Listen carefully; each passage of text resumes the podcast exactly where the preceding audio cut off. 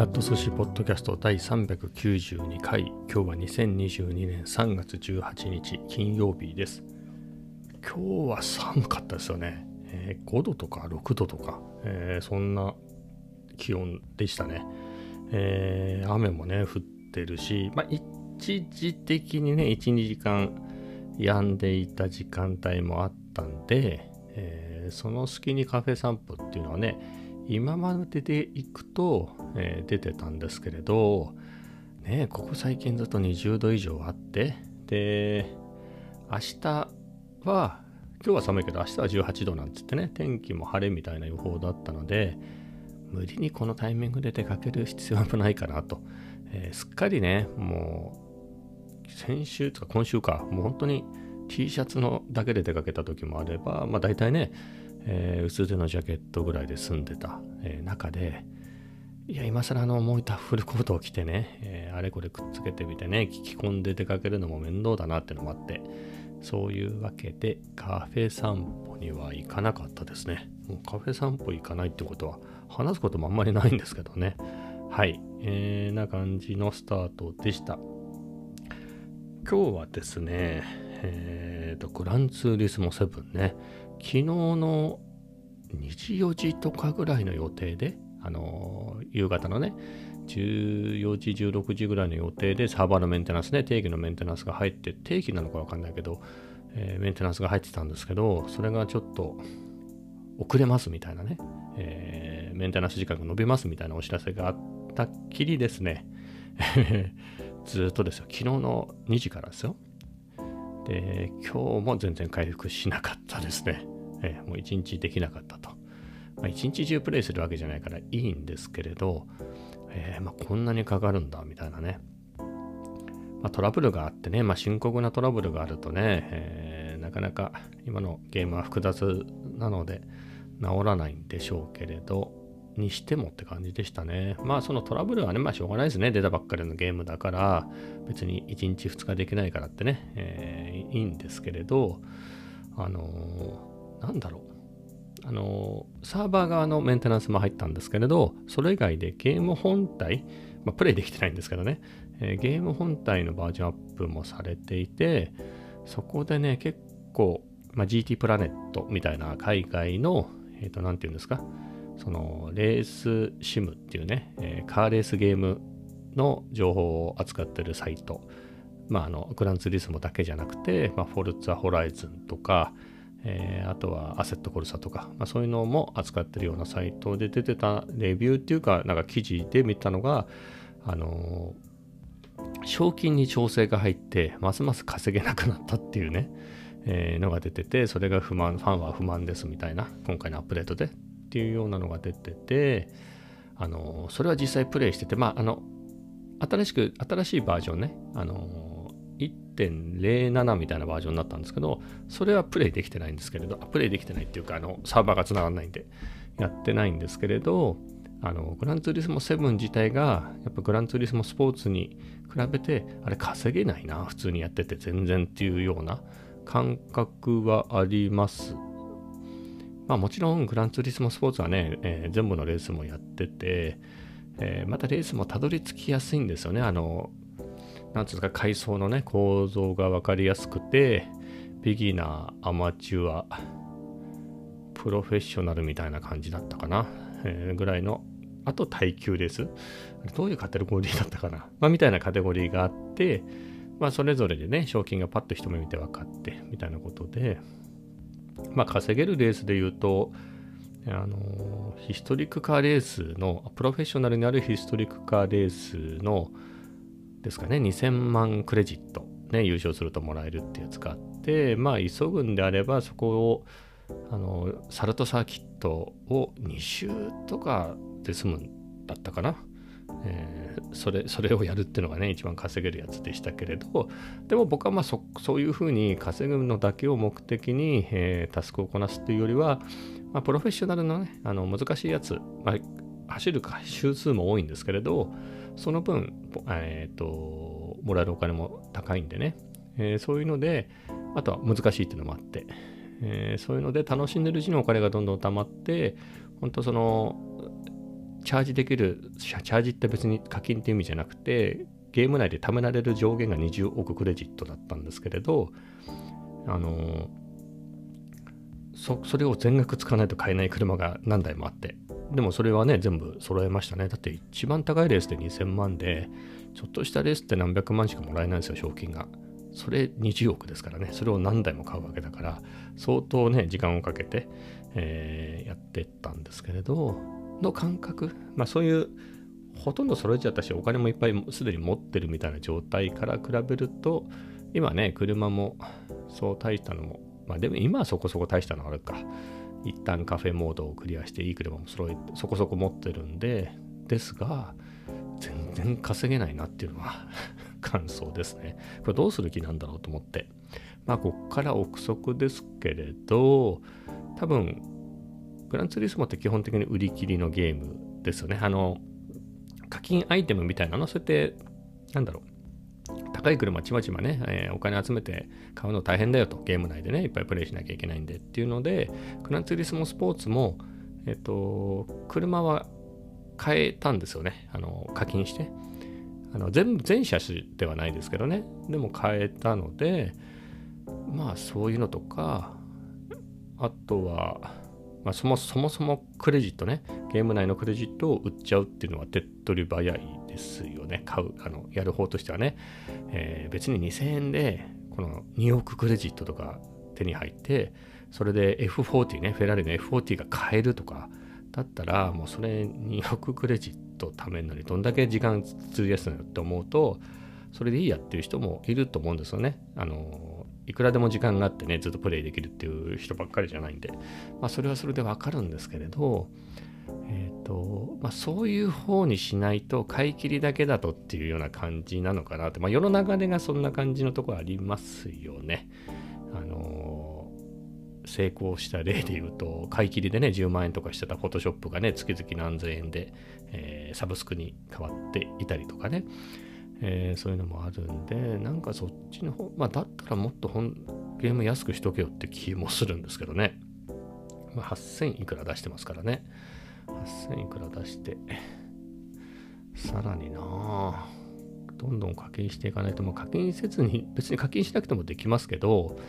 なんかそれって無料のゲームとかでも、まあ、課金しなくてもできなかないけど、そこそこ楽しめますよっていうのは結構スマホゲームとかでも多いですよね。なかなか僕はやったことないんですけど、ガチャみたいなのもなかなかいいの引けないみたいですけどね。すんげえ膨大に時間を費やすと、そこそこはいけるみたいな。でも、いいのね、揃えたいんだったら課金しないとみたいな。まあ、そこ、そこまではひどくないですけど、ただあっち本ね、ゲームそのもの無料ですからね、ただやるだけならね、こっちは繰り返しになりますが、8000円とか出しててね、それでさらにか、みたいなのが、ちょっとどうなんだろう。まあ、まあ、もちろんね、えー、こういったゲームのいいところは、まあ、グランツーリスモに限らず、どんどんアップデートでね、そういった数値を調整してくれるので、まあ、いい方にね、えー、いい方にっていうか、まあ、改善してくれるといいなっていう期待はあるんでね、まあ、これをもって、もうこの先も絶対ダメだっていうことではないですけどね、まあ、もうちょっと改善してほしいですね、そこはね。はい。で、実際、まあ、グランツーリスモスポーツね、前作ですごくハマって、まあ、ハンドル型のコンピューターも、まあ、そもそも PS4 もそれ用に買ったぐらいでね、で、それをやってるうちから、これ PS5 の噂もね、もうその頃は当然 PS4 も末期だったので、えー、PS5 がそろそろ出るんじゃないかみたいな話がある頃だったので、これで PS5 になったらもうすごいんだろうなって言って、もうその時にはまたグランツーリスモの新作も出て、もうそれも絶対買うぞなんて言って、えー、それでね、グランツーリスモが出る1年まではいかないですけどね、3月発売で前年の6月、去年の6月にね、PS5 買ってますからね、やるゲームないのに。えー、まあ、そんぐらい張り切ってね、やってきましたけれど、なんつうのかな、次はいいかなみたいなところありますね。もうこの辺でいいかなっていうところは、うん。えっ、ー、と、まあ、グランツーリスモスポーツ前作やって、今、今作のでグランツーリスモ7やって、まあ、その他にね、F1 の2019と F1 の2021をやってっていうので、まあ、面白いのは面白いんですけど、まあ、結構疲れるっていうのと、まあ、僕独あのハンドル型のコントローラーが邪魔くさいこれがなければもっと部屋がすっきりするのになみたいなところがあってまあ、これがなくても楽しめるゲームね、あるんでね、そっちでもいいかなみたいなところは思ってますね。これ、えっとね、このコントローラーもね、ちょっとだんだん壊れてきてですね、あの可動部分が多いんでね。あのパドルシフトの部分も動くしハンドルそのものもモーターとベルトで動いてるしてもう可動部分が多いんでね、えー、消耗品で、23年で壊れたりするんですけど実際左のパドルが壊れてシフト シフトダウンができなくて、えー、他のボタンに、えー、割り当ててシフトダウンはしてるっていうような感じなのでまあ他のところもねどんどん傷んでくるよなっていうのがあって。まあっていう時にこれ安いやつだったんですよ。それでも3万ぐらいしたんですね。えー、今3万ぐらいで買えるのってないから、まあ、4万弱出せばロジックールの G29 ってのが買えるんですけれどうーんって感じですね。まあもうちょっと今年いっぱいぐらいこのハンドルが持ってくれれば GT7 も飽きるでしょうそんぐらいやればね、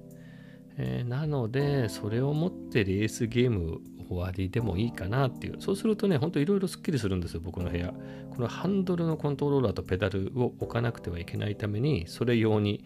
えー、そこそこの大きさのテーブルっていうか、デスク専用で置いてるんですね。で、これがまるまるなくなる、もしくは他のことに使えるってなると、部屋のレイアウトもね、自由が利くし、えー、すっきりするなーっていうので、うん。まあそこは思ってますね。まあそんなところです。ちょっと脱線しましたが。で、他にね、もう今日出かけてないんでゲームの話ばっかりしますけれど、ゲームの話で言うとね、ホライズンね、えー、フォービドンウエスト。多分、もうラストのところまで来てんじゃないかなって感じですね。えー、レベルもマックスまで来ちゃって、もうこれ以上上げられないレベル50が最マックスみたいなんですけど、もうそこまで到達してしまいまして、あのメインのあのね簡単に言うとねメインのクエストっていうのがあってもうこれがこれをやって最後までいくとクリアで一旦ゲームはクリアですよっていうメインのクエストがあって他にサブクエストとあとサブとは違う言い方のクエストみたいなのがいっぱいあるんですよ。もうそれ永遠に遊ぶ永遠って言ったら大げさだけどもう本当にボリュームたっぷりで、えー、楽しめるんですけれどそのサブとかねそういうのばっかりやってってたらレベルがめちゃめちゃ上がっちゃってねレベル50ですよ。で見てるところ多分あ実際にクリアしてないから分かんないですけど多分次で最後だろうなっていうクエストが目安がレベル35って出てるんでもう余裕でしょ。実際に、えー、サブ散々やった後にメインをたまには進めようかなってやるとレベルが10以上も僕の方が上だったりして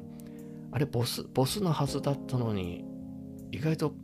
力力技であっさり倒せたなみたいな 展開が多くて。あのいやゲームバランスが悪いってことじゃないですよ。僕がレベルを上げすぎたっていうだけの話で。なのであの地形的にね地形とかをフル活用したりそこに置いてあるね大弓っていうんですかね。そういう備え付けの武器を駆使したりあとなんだろうこう弓矢のね矢とかで刺激すると爆発するような可燃物がもともと置いてあったりとかそういったものを駆使して、えー、倒すっていう楽しみがあるんですけどちょっとレベル上げすぎちゃったからなんか普通にバーって倒しちゃって、えー、倒した後にね素材とか宝物的なものを拾ってる間にあこんなアイテムっていうかあの戦闘で使えるやつが置いてあったんだみたいなのね後で気づくみたいなのがすごく多くて、えー、だなみたいなのがあるんですけれどまあでもめっちゃ面白いですね。はい。そんな感じでまあ一旦クリアして、クリアした後、クリアしたからもう終わりですっていうゲームじゃなくて、クリアしても残りのサブクエとかそういったのを、えー、やり続けることもできるし、その、なんだろう、アイテムも引き継ぎだったと思うんですけれど、そういったね、あの装備とか、あの、単純に、あそうですね、ヒットポイントみたいなのも残るし、あとは何でしょう、スキル、スキルって言ってね、いろんなスキルを身につけられるんですよ。あの、敵に気づかれなくして、そーっと忍び寄る能力とか、えー、そういった身に、あの身につけたやつも、そのまま維持したままで、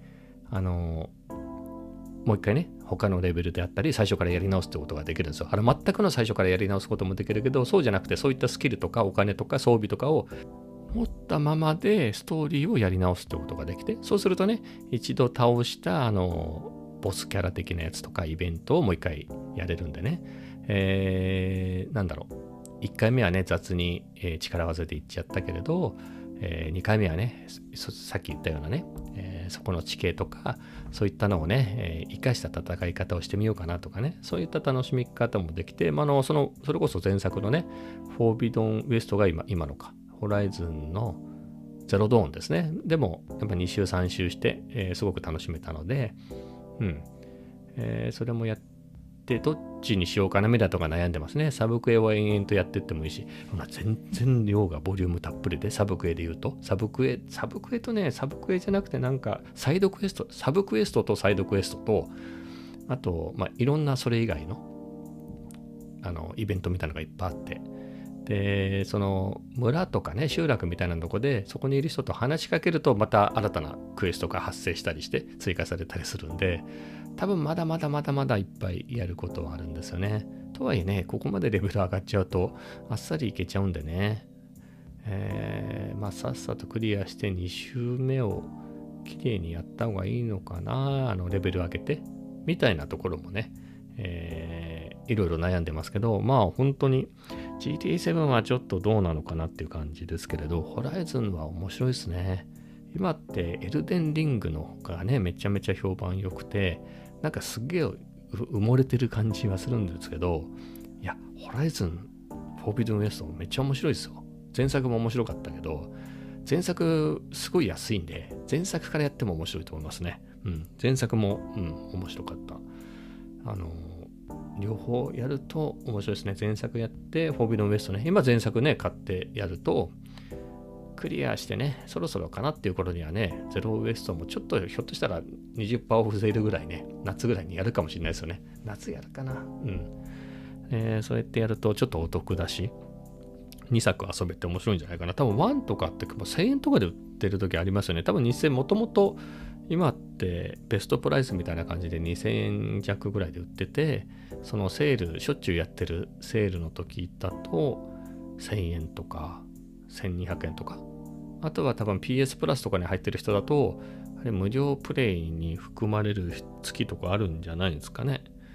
えー、なのでね、ホライズン、